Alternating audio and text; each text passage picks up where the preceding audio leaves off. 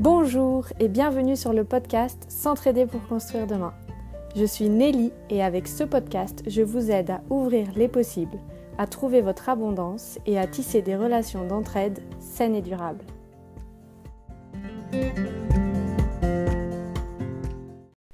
Bonjour et bienvenue dans ce nouvel épisode.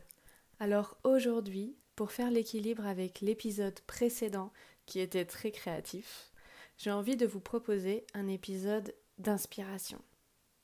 Donc pour cette fois-ci, vous n'avez pas besoin de papier, de crayon, vous avez juste à vous installer confortablement et à me laisser vous inspirer. Aujourd'hui, on va parler des portes que l'entraide et plus précisément le volontariat peut vous ouvrir. Parce que le volontariat, c'est pas uniquement voyager à petit budget. Le volontariat peut vous ouvrir tellement plus de portes. J'ai créé un PDF que vous pouvez retrouver en description du podcast avec les 30 portes que l'entraide peut vous ouvrir. Dedans, je me suis amusée à vous mettre des photos souvenirs de toutes les expériences de volontariat que j'ai pu vivre et je vous ai répertorié les portes que moi j'ai pu ouvrir avec le volontariat, des portes autant intérieures que extérieures. Et dans cet épisode, j'ai choisi d'en sélectionner 10. Donc comme je vous ai dit, toutes ces portes, je les ai moi-même ouvertes au cours des sept dernières années. Donc je vous parle de choses que j'ai vécues, d'expériences, de concret. Et je pars du principe que si c'est possible pour moi, c'est possible pour vous. Et ce sont des portes que peut-être vous n'avez pas envisagées avec l'entraide, avec le volontariat, mais elles existent. Alors je suis là pour vous ouvrir les possibles.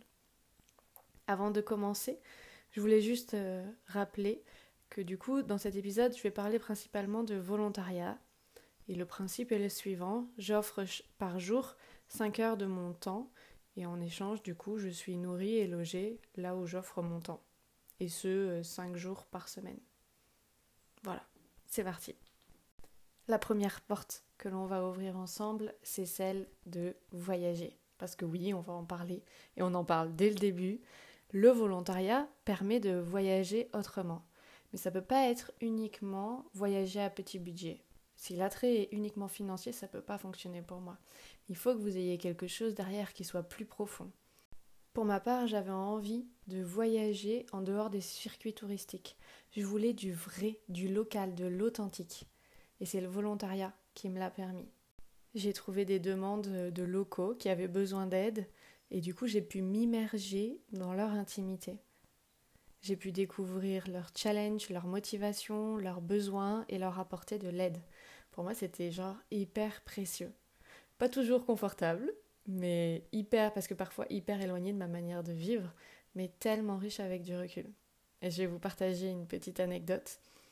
J'ai réussi à aller au Vietnam dans un village thaï, ou un, un village d'un petit peuple qui vit dans la montagne, complètement en dehors du circuit touristique. Et en fait, c'était une jeune fille du village qui avait envie que les touristes viennent dans son village et elle avait besoin d'aide pour faire le lien entre eux et les touristes. Par chance, euh, j'aime apprendre des langues et du coup, j'avais appris un peu le vietnamien en arrivant. Et du coup, elle avait besoin que je fasse l'intermédiaire entre eux et les touristes. Donc j'ai pu m'immerger dans leur village. Il n'y avait pas des masses de touristes. J'ai eu deux groupes pendant, je crois que je suis restée deux ou trois semaines. Mais du coup, j'ai pu vivre toute leur intimité. J'ai été invitée à des fêtes, à des mariages, et c'était juste euh, magnifique. Euh, par contre, le truc challengeant, c'est que là-bas, pour célébrer quoi que ce soit, même mon, ma présence, il fallait boire de l'alcool de riz. Et ça, c'était le côté assez challengeant, mais riche après, avec du recul, j'étais hyper heureuse et honorée de pouvoir partager autant leur intimité. Donc voilà, faire du volontariat, ça peut permettre de voyager autrement. Et je précise un autre point sur euh, cette porte-là, c'est qu'on n'a pas besoin de partir loin pour voyager autrement. J'ai des amis qui voyagent en France comme ça, qui font du woofing et qui découvrent des fermes et qui adorent ça. Vous pouvez aussi le faire en famille, il y a Woof Famille qui existe et c'est des expériences qui sont hyper enrichissantes. C'est une autre manière de voyager, une autre manière de vivre euh, ses vacances. Voilà pour la première porte. Deuxième porte, tester et découvrir d'autres modes de vie. C'est un peu relié à la première, mais l'esprit est un peu différent parce que là, vous pouvez aller dans des modes de vie qui vous inspirent, qui vous appellent, que vous avez envie d'ajouter à votre vie, et vous pouvez tester. Vous pouvez tester, voir comment vous vous sentez, par exemple, si vous voulez vous rapprocher de la nature, si vous voulez tester différents habitats, vous pouvez, avec le volontariat, tester différents modes de vie. Pour ma part, j'ai utilisé le volontariat déjà pour tester la vie en yourte. Pendant un temps, c'était un de mes projets. Bon, je me suis rendu compte des avantages et des inconvénients et que ça ne convenait pas à ma vie de nomade. J'ai pu tester aussi de vivre dans la montagne, j'ai pu tester de vivre en pleine forêt, différents modes de vie et à chaque fois j'ai pu voir comment je m'y sens et sans engagement. Et ça pour moi c'est super riche et intéressant à vivre avant d'acheter, avant de se lancer, on peut euh, tester avec le volontariat. Et ça nous amène aussi à la troisième porte qui peut s'ouvrir en faisant ça, c'est s'insérer dans un territoire. Parce que une fois que j'ai choisi quel mode de vie j'avais envie de vivre et où j'avais envie de vivre, pour s'insérer dans un territoire, je trouve qu'il n'y a pas mieux que de donner, donner son meilleur, aider les projets aux alentours et du coup tisser des liens forts avec les locaux. Donc moi, je recommande clairement d'utiliser le volontariat et l'entraide pour s'insérer dans un territoire. C'est une porte ouverte à tous les réseaux locaux. Ensuite, quatrième porte, on part sur quelque chose d'un peu différent, c'est souffler sur des périodes creuses financièrement. Alors je ne sais pas s'il y a des freelances qui m'écoutent, je pense que oui, mon petit doigt me dit que oui. Dans mon réseau, il y a pas mal d'entrepreneuses particulièrement. Et euh, pour ma part, surtout quand j'ai commencé mon activité, le volontariat a été une vraie bouée de sauvetage dans les périodes creuses. Et tout particulièrement l'été où j'avais pas forcément de contrat. Et du coup, je pouvais me libérer de la pression financière et me dire Ok, là, j'ai pas de contrat, c'est pas grave. J'ai envie d'aller découvrir telle chose euh, dans telle région de la France. Et ben, go, j'y vais. Et du coup, je laisse place à ma créativité, je me mets pas d'obligation à trouver quelque chose ou à faire quelque chose qui ne me plaît pas. J'accepte qu'il y a un creux et que ça s'ouvre sur d'autres choses et que ça équilibre aussi mon temps d'écran.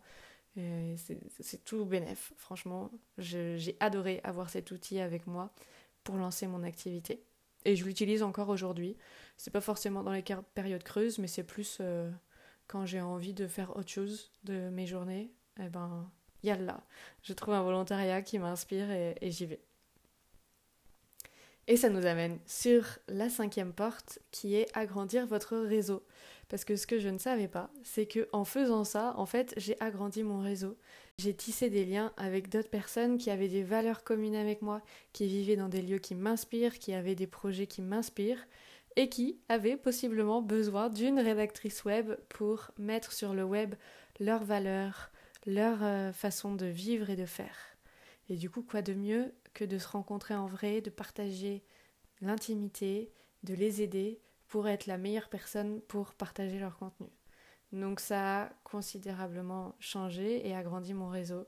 Et, et on n'y pense pas toujours, mais c'est une immense porte à aller voir si vous êtes freelance et que vous savez que votre service peut aider des personnes euh, au profil, c'est quand même des profils assez particuliers, hein, on va pas se mentir sur euh, Woofing ou euh, Workaway.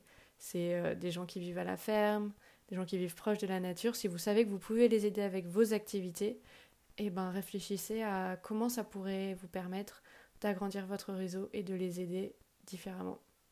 Après, autre tips, j'ai pas forcément proposé dans le volontariat mon activité. J'ai fait le volontariat, on a vécu du temps ensemble, j'ai parlé de mon activité et ensuite ça pouvait déboucher sur créer un contrat ensemble.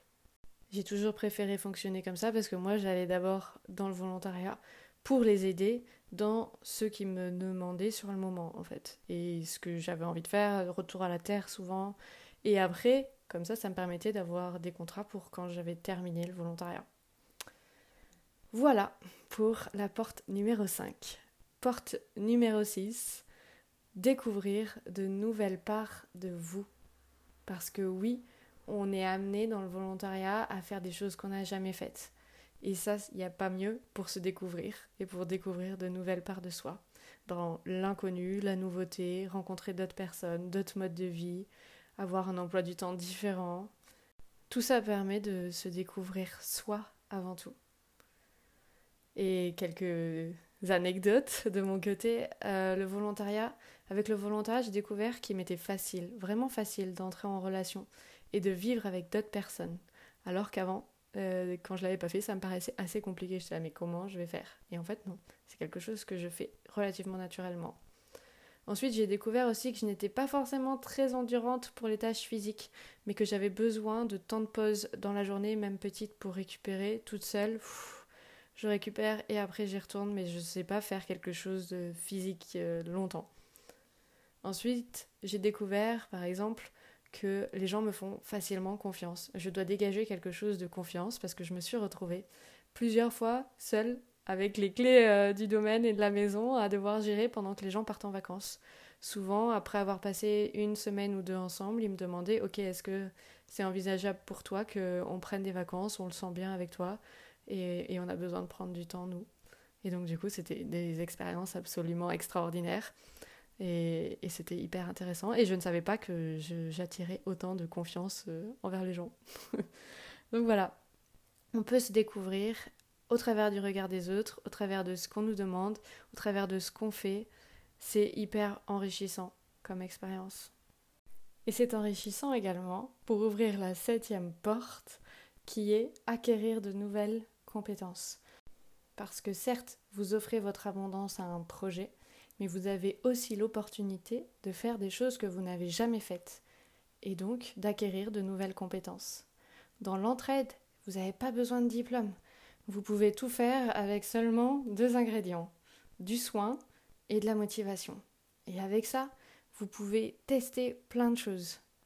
Et vous pouvez apprendre, acquérir de nouvelles compétences, se vous découvrir dans d'autres domaines qui étaient jusqu'alors inexplorés. Pour ma part, j'ai appris plein de choses sur la rénovation. J'ai appris à peindre, préparer un mur, poser du carrelage, plein de choses côté rénovation. J'ai appris aussi différentes techniques pour créer un potager en suivant les règles de la permaculture. J'ai appris à m'occuper de chèvres, à tirer du lait. Vraiment, on peut apprendre plein de choses sur des domaines hyper précis si on veut, ou sur des domaines plus larges. Donc vous pouvez vous demander euh, s'il y a des compétences que vous avez envie d'avoir en ce moment, des choses que vous aimeriez apprendre, et faire du volontariat pour acquérir ces nouvelles compétences porte numéro 8 et pas des moindres, euh, je la nomme être plus à l'aise dans vos relations. Parce qu'avec le volontariat, on est constamment à améliorer nos relations, à réussir à apprendre et à créer ensemble, à poser ses limites quand parfois euh, il y a des choses qui ne nous conviennent pas, à exprimer nos besoins, à apprendre à écouter l'autre aussi, avant de donner, de vouloir donner absolument quelque chose, d'être bien à l'écoute de, de quoi l'autre a besoin et qu'est-ce qu'il a envie de recevoir. Donc pour moi, ça a été une immense école pour être plus à l'aise dans mes relations, pour apprendre à donner, apprendre à recevoir, apprendre à créer ensemble. Et ça, pour moi, c'est peut-être le number one, c'est le numéro 8, mais je l'aurais peut-être mis en numéro 1 des choses qui, des portes qui m'étaient les plus précieuses à ouvrir.